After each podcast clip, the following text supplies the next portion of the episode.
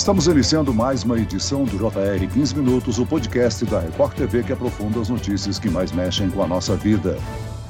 Entre os dias 24 e 30 de abril é celebrada a Semana de Vacinação nas Américas. E manter ativa a vacinação contra as principais doenças é fundamental para salvar vidas. Atualmente, o planeta vive o maior retrocesso contínuo na imunização, principalmente a infantil. Dados do Fundo das Nações Unidas para a Infância, o UNICEF, mostram que 1,6 milhão de crianças no Brasil de 2019 a 2021 não receberam nenhuma dose dose da vacina DTP, que protege contra difteria, tétano e coqueluche. Quais são os riscos de não tomar os imunizantes previstos pelo Ministério da Saúde? Como conscientizar os pais a seguirem o Programa Nacional de Imunização? Quais doenças foram erradicadas pela vacina? O 15 Minutos de hoje esclarece essas e outras dúvidas com o médico infectologista Marcelo Daer. Muito bem-vindo ao nosso podcast, doutor. Olá, Celso. Um prazer falar com vocês, um prazer falar com os ouvintes. Quem nos acompanha nessa entrevista é a repórter da Record TV, Caterina Schutte. Caterina, atualmente o Brasil conta com uma cobertura vacinal das mais baixas da sua história desde a criação do Programa Nacional de Imunizações. Olá, Celso, obrigada pelo convite. Oi, doutor Marcelo. Celso, o Brasil passa pelo maior retrocesso na vacinação infantil em 30 anos. Essa é uma informação, inclusive, que está aí no relatório divulgado na última semana pelo Unicef. Só para a gente ter uma ideia, o país já teve 95% de cobertura vacinal vacinal contra a poliomielite, por exemplo, e não chega hoje a 60%. Doutor Marcelo, minha pergunta é a seguinte: a história comprova que o caminho para a erradicação de doenças é de fato a imunização? É exatamente. Pergunta excelente. E a gente sabe que as vacinas, depois da água potável, foi o instrumento que mais reduziu a mortalidade infantil. E a gente retroagir nesse momento é um risco muito grande, né? Quando a gente observa em relação ao Brasil propriamente dito, a gente tem ainda falta de saneamento básico em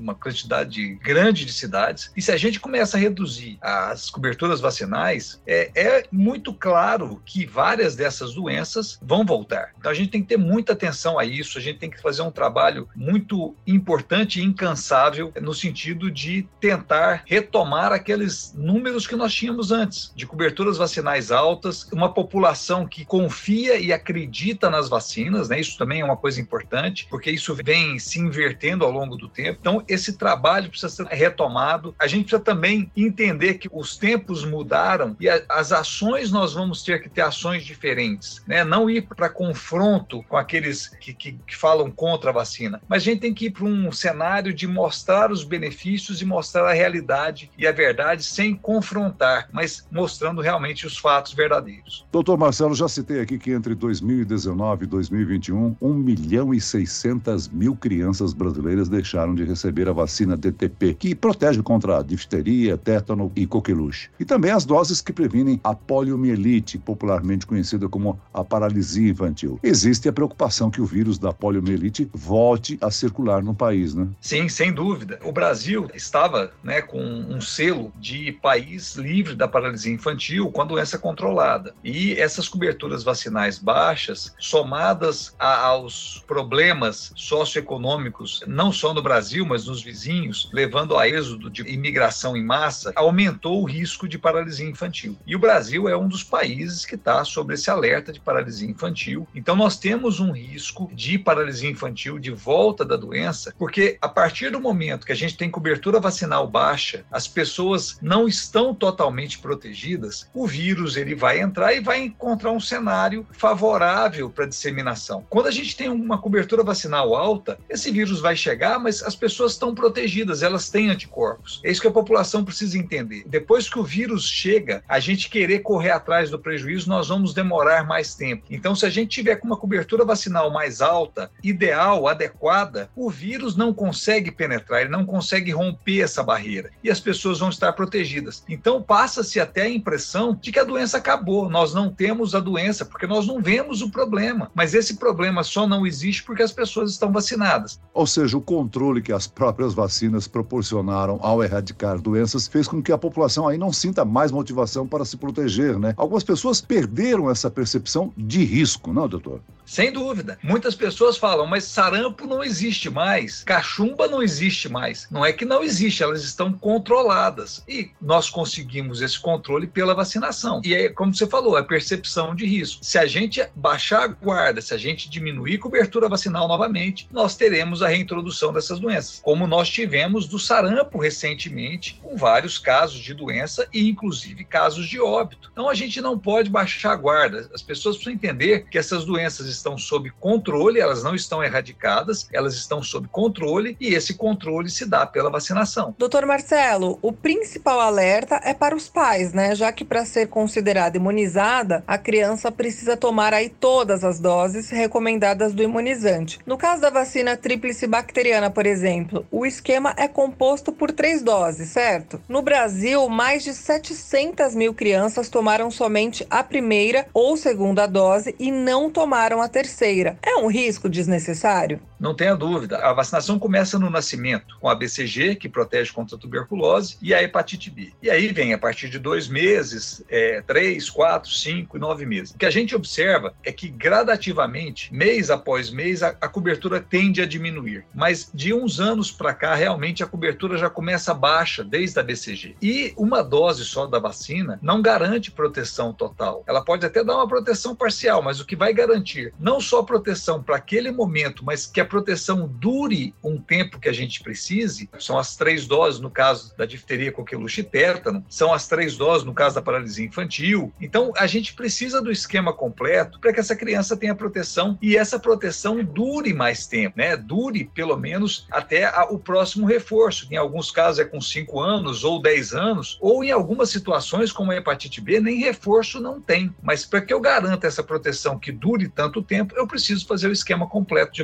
vacinação. Agora, no início do ano, o Ministério da Saúde divulgou o cronograma do programa de vacinação para 2023. Este mês começou a vacinação contra influenza para os grupos prioritários. Durante o inverno e o outono, a forma mais segura e eficaz de prevenir infecção respiratória é tomando a vacina da gripe, mesmo porque a cada ano há uma variação do vírus, né, doutor? Sem dúvida. A gente faz a vacina antes do período de circulação maior do vírus. E a gente faz nessa época do ano agora, que é abril, que começa a alteração climática, né, e mudança de temperatura. Então, o ideal é fazer a vacina agora. É importante as pessoas lembrarem, quem se vacinou, por exemplo, em dezembro do ano passado, que ainda tinha vacina nas unidades, ela deve se vacinar agora nessa época, porque a vacina muda todo ano. A Organização Mundial de Saúde, ela tem laboratórios sentinelas no mundo todo e no Brasil tem laboratórios sentinelas que coletam amostras do vírus de influenza e eles encaminham isso para a Organização Mundial de Saúde. A Organização Mundial de Saúde, ela determina qual vai ser a composição com base nessa circulação de vírus para a vacina do ano seguinte.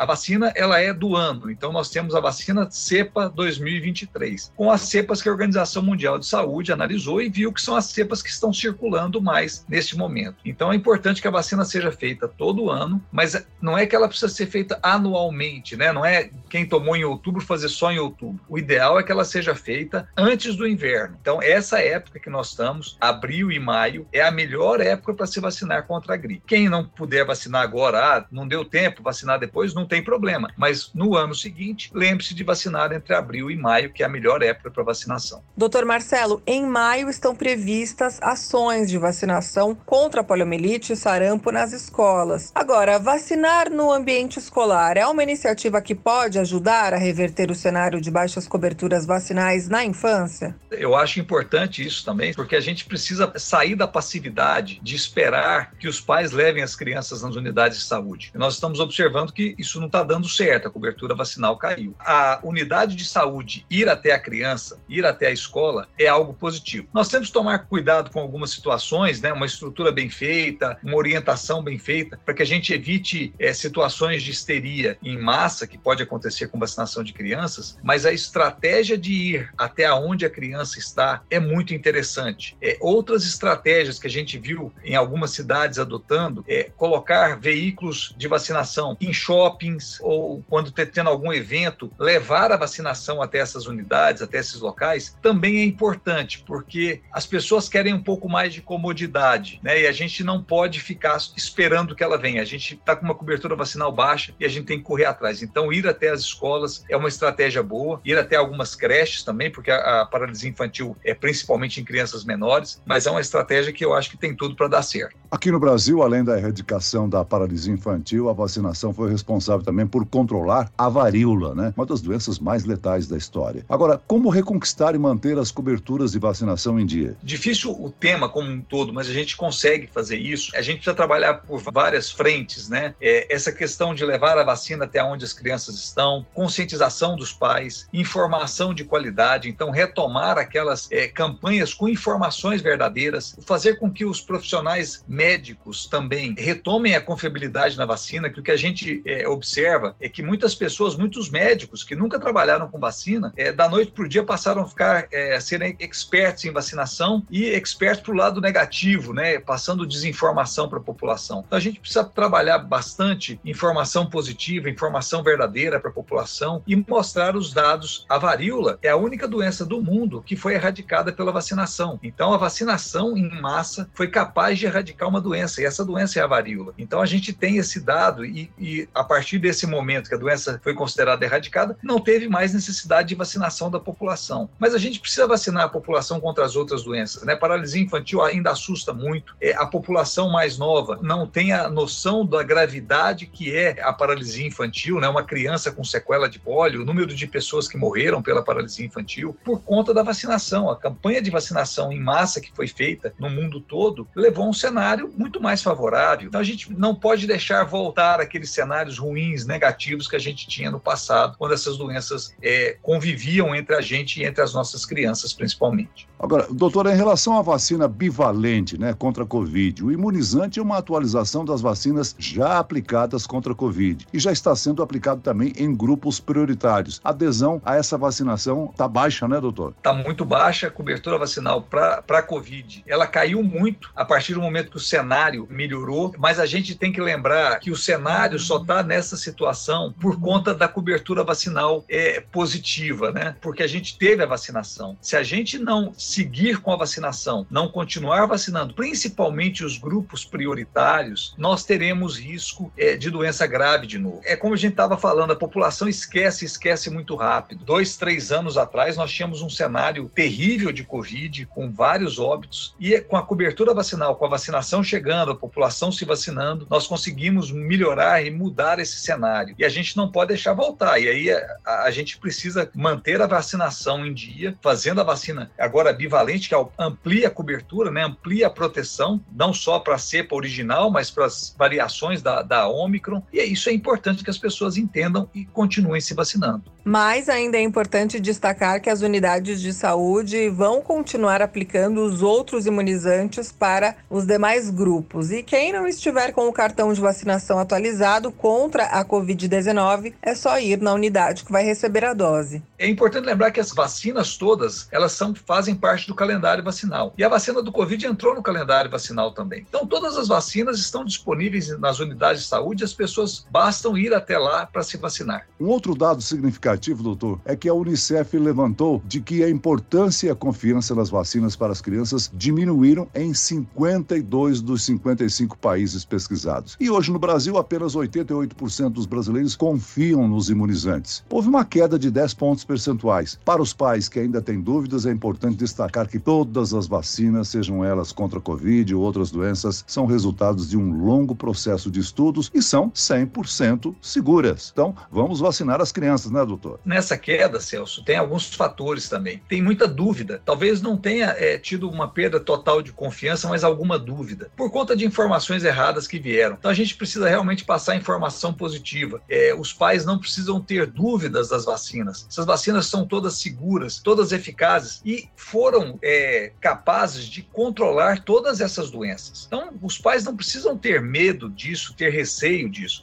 Quando a gente fala de uma vacina contra o Covid, nós estamos falando de uma vacina que foi utilizada já em milhões de pessoas. Então, também com experiência já é, somada ao longo desse tempo em relação à segurança. E os pais podem e devem fazer a vacina, porque a vacina realmente é segura e ela diminui muito a gravidade da doença. E as outras vacinas nem se, nem se fale, né? Nós estamos falando de vacinas aí com 70 anos, 80 anos de utilização é, no mundo todo, mostrando segurança, mostrando eficácia e mostrando que são capazes de reduzir doenças graves que assolavam o nosso país no passado. Muito bem, nós chegamos ao fim desta edição do 15 Minutos. Eu quero aqui agradecer a participação e as informações do médico infectologista Marcelo Daia. Muito obrigado, doutor. Obrigado, um prazer falar com vocês e um prazer participar de um programa que traz informação, informação verdadeira para a população. E agradeço a presença da repórter da Record TV, Caterina Chute. Caterina. Muito obrigada, Celso. Muito obrigada, doutor Marcelo. Foi um prazer muito grande participar desse podcast. Foi um bate-papo muito esclarecedor. Até uma próxima. Tchau, tchau. Esse podcast contou com a produção de David Bezerra e dos estagiários Fernando Russo, Lucas Brito e Cátia Brazão. Sonoplastia de Marcos Vinícius. Coordenação de conteúdo, Edivaldo Nunes e Deni Almeida. Direção editorial, Tiago Contreira. Vice-presidente de jornalismo, Antônio Guerreiro. Eu, Celso Freitas, te aguardo no próximo episódio. Até amanhã.